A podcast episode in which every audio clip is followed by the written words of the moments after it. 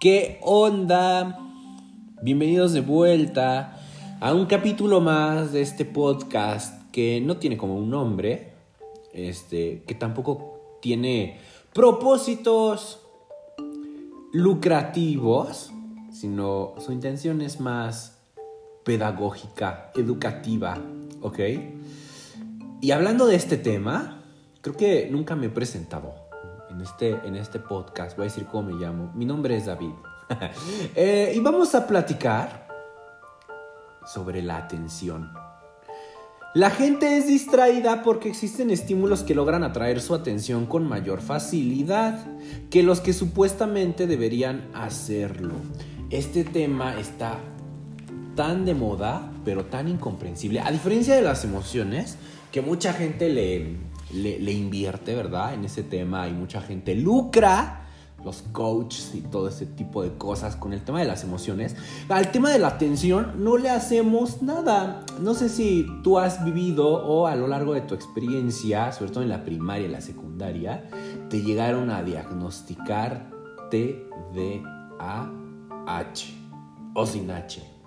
Trastorno por déficit de atención con hiperactividad o sin hiperactividad. ¿Qué carambas es poner atención, eh? Y hay mucho chavito que lamentablemente por gente que ni siquiera tiene el conocimiento, porque hacer diagnóstico clínico no es fácil. Este DH. Ah, saca bajas notas. Este DH. Ah, se la pasa brincando en su salón. Este DH. Ah, nada más anda parado sacándole punta al lápiz, pidiendo cosas, molestando a sus compañeros. Este DH. Ah, eh, no se concentra. Este DH. Ah, se la pasa jugando videojuegos. Este DH. Hay un TDAhismo bastante fuerte, ¿sale? Y sobre todo, pues. Ah, este DH, Ritalin, medíquenlo. ¿Para qué? Pues para poner atención. Pero ¿de qué se trata poner atención o estar atento? Vamos a ir atendiendo, ¿verdad? Bueno, asociamos las palabras. Atención, que viene de atender, que viene de concentración, que viene de focalizar. ¿De qué va la atención? La atención consiste en ocupar tus órganos sensoriales hacia un estímulo en específico por un periodo determinado de tiempo. ¿Ok? Eso es focalizar. Entonces, cuando tú llevas todo tu órgano sensorial, por ejemplo, la vista, hacia un estímulo, ¿ok? Y empiezas a dedicarle o a invertirle de tu tiempo, estamos generando una capacidad de concentración. ¿Sale? Entonces, de la atención viene la focalización y también viene la concentración. ¿Qué tanto si estoy generando que mis órganos sensoriales estén al tanto de lo que estoy percibiendo? ¿Sale? Que recordemos, pues la sensopercepción es otro proceso cognitivo. ¿Sale? Bueno, vamos a checar con base a esto, por eso es tan complejo el tema de la atención, porque no todos, o en muchos contextos, ahorita vamos a ver de qué depende el, punto de, dedicarle tiempo a algo, ¿sale? O a alguien. No sé si les ha pasado, a mí luego me llega a pasar, está, no sé, estoy conversando con alguien y a la de tres ya me fui, como que ya ni sé de lo que me está diciendo, ya no entiendo. Se me fue la atención, ¿sale? Entonces, chécate. La atención vamos a especificarla en dos tipos. ¿Sale? Espontánea y voluntaria. La atención espontánea es aquella que se genera sin la participación directa de la voluntad de la persona. Imagínate que va pasando la persona que te gusta y pues va a ser inevitable no voltear, no voltearle a ver, ¿no?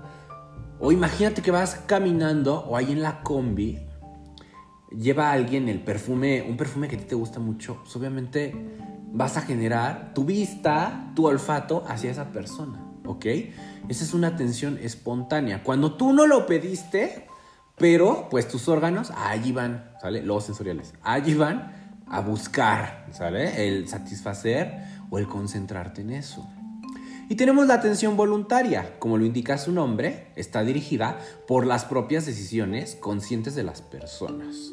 Como por ejemplo, ah, hoy decido ver tal serie porque sale mi actriz, mi actor favorito en cualquier streaming. Ah, perfecto, entonces es una atención voluntaria. Hoy decido escuchar este podcast. Ajá, ojalá, ¿no? Fuera una atención voluntaria, ¿ok? Cuando viene de ti quiero dedicarle tiempo, quiero escucharte, quiero sentir, quiero ver, ¿ok? Esa es la diferencia entre la atención espontánea y la voluntaria.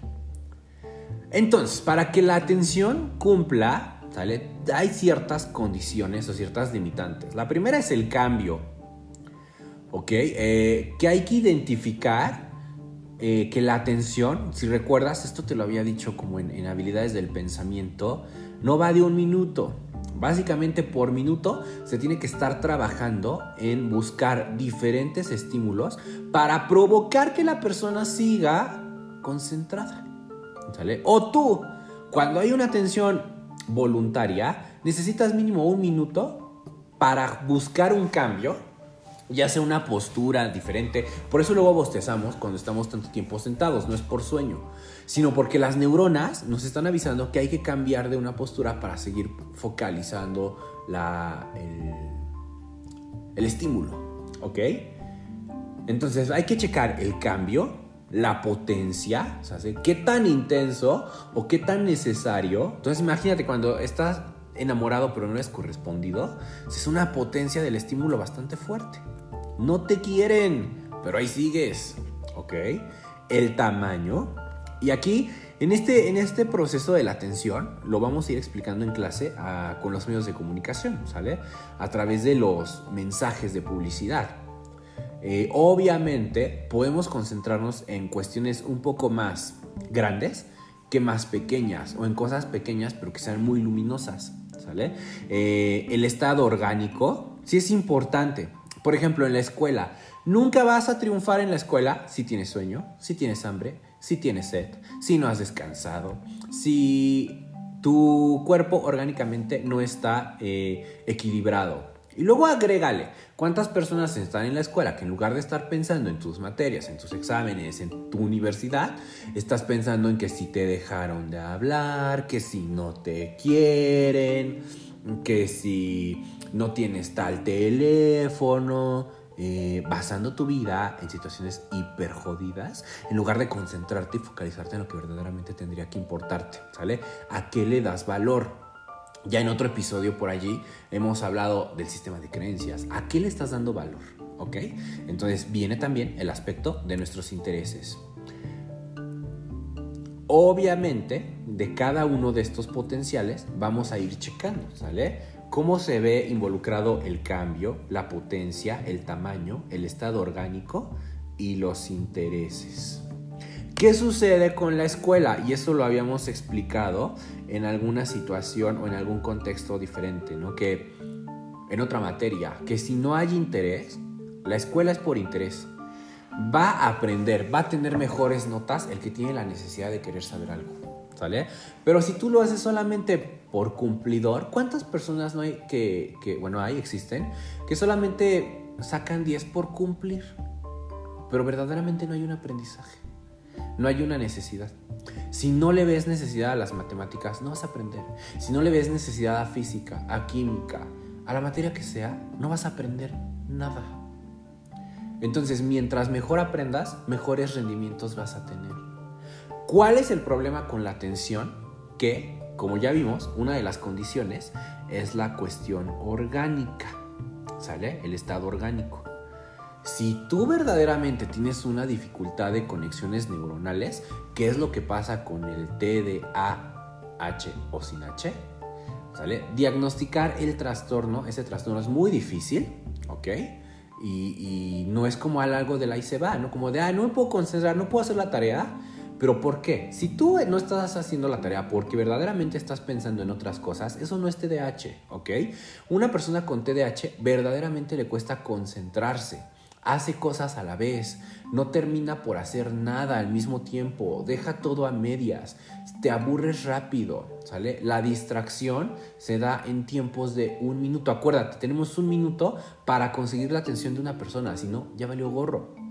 Una persona con TDAH no puede hacerlo. Una persona traumada no quiere hacerlo. Esa es la gran diferencia. ¿Ok? No te autodiagnostiques con TDAH ni con ninguna otra, o porque no sabes usar la derecha y la izquierda, ya, ya te pongas otro tipo de, de... En otras palabras, no le pongas pretextos médicos a la pereza. La pereza tampoco es TDAH, ¿ok? La falta de autoestima tampoco es TDAH. O sea, hace que hay, puede que haya, antes de hacer un diagnóstico, ¿sale? Eso es como un diagnóstico diferencial. Antes de llegar a la parte médica clínica del TDAH, hay que checar otro tipo de factores, ¿sale? Sociales, culturales y los de creencias, que psicológicos también, que están llevando a una persona a no rendir. Por ejemplo, en la parte académica. ¿Sí me explico? El TDAH no es cualquier cosa, ¿no? Basta hacer autodiagnósticos este, para pretextar. Entonces, chécate, la atención solo se fija en lo que le interesa al individuo. ¿Cuál es, el, ¿Cuál es la bronca del TDAH? Que un chico o una persona con TDAH no puede concentrarse tan siquiera para saber qué le interesa. Pero si a ti te interesa más que una persona te ame que en lugar de la escuela, eso no es TDAH. Si el estímulo no varía, o sea, si no es cambiante, cambia, cambia de dirección. Por eso el aburrimiento. Tienen que haber como diapasones y cambios constantes en los estímulos para que digas, ah, órale, ¿no? Me concentro, me entretiene, ¿ok? Y la atención no puede permanecer fija en la misma dirección durante mucho tiempo, no más de un minuto. Ese luego es el gran error, ¿no? Estar tanto tiempo sentado, por ejemplo, viendo solamente una sola cosa, pues sí nos jode. Hay que, en la educación, hay que utilizar todos los canales de aprendizaje, ¿sale? Ojos, oídos, boca, lenguaje, este, el hacer, el tacto, el contacto, ¿sale? Por eso mucha gente, ahorita, la neta, mucha gente ahorita en, en el contexto actual que estamos viviendo, sube de calificaciones porque tal vez ya está más, hay dos variables, chécate, ya está más concentrada porque están solos, y ya no hay distractores como los compañeritos o el chisme. O también está el otro factor de que suben de calificaciones porque nada más están haciendo. Solamente estamos cumpliendo, pero no estoy aprendiendo. Por eso mucha gente se queja de la educación virtual. Es que no aprendo nada, pero llevas puro 10, ¿no? Porque solo entregas y cumples. Pero también hay personas que es que si estoy aprendiendo, le pongo más atención al profesor, no veo, no hay quien me distraiga. Están esos dos factores, ¿ok? Chécame realiza tus preguntas, checa tus dudas. Este tema de la atención es amplio, es primordial, pero hay que identificar, ¿ok? Cuando verdaderamente hay un principio orgánico o hay carencias afectivas, ¿sale? Cuídate mucho, quédate en casa. Bye.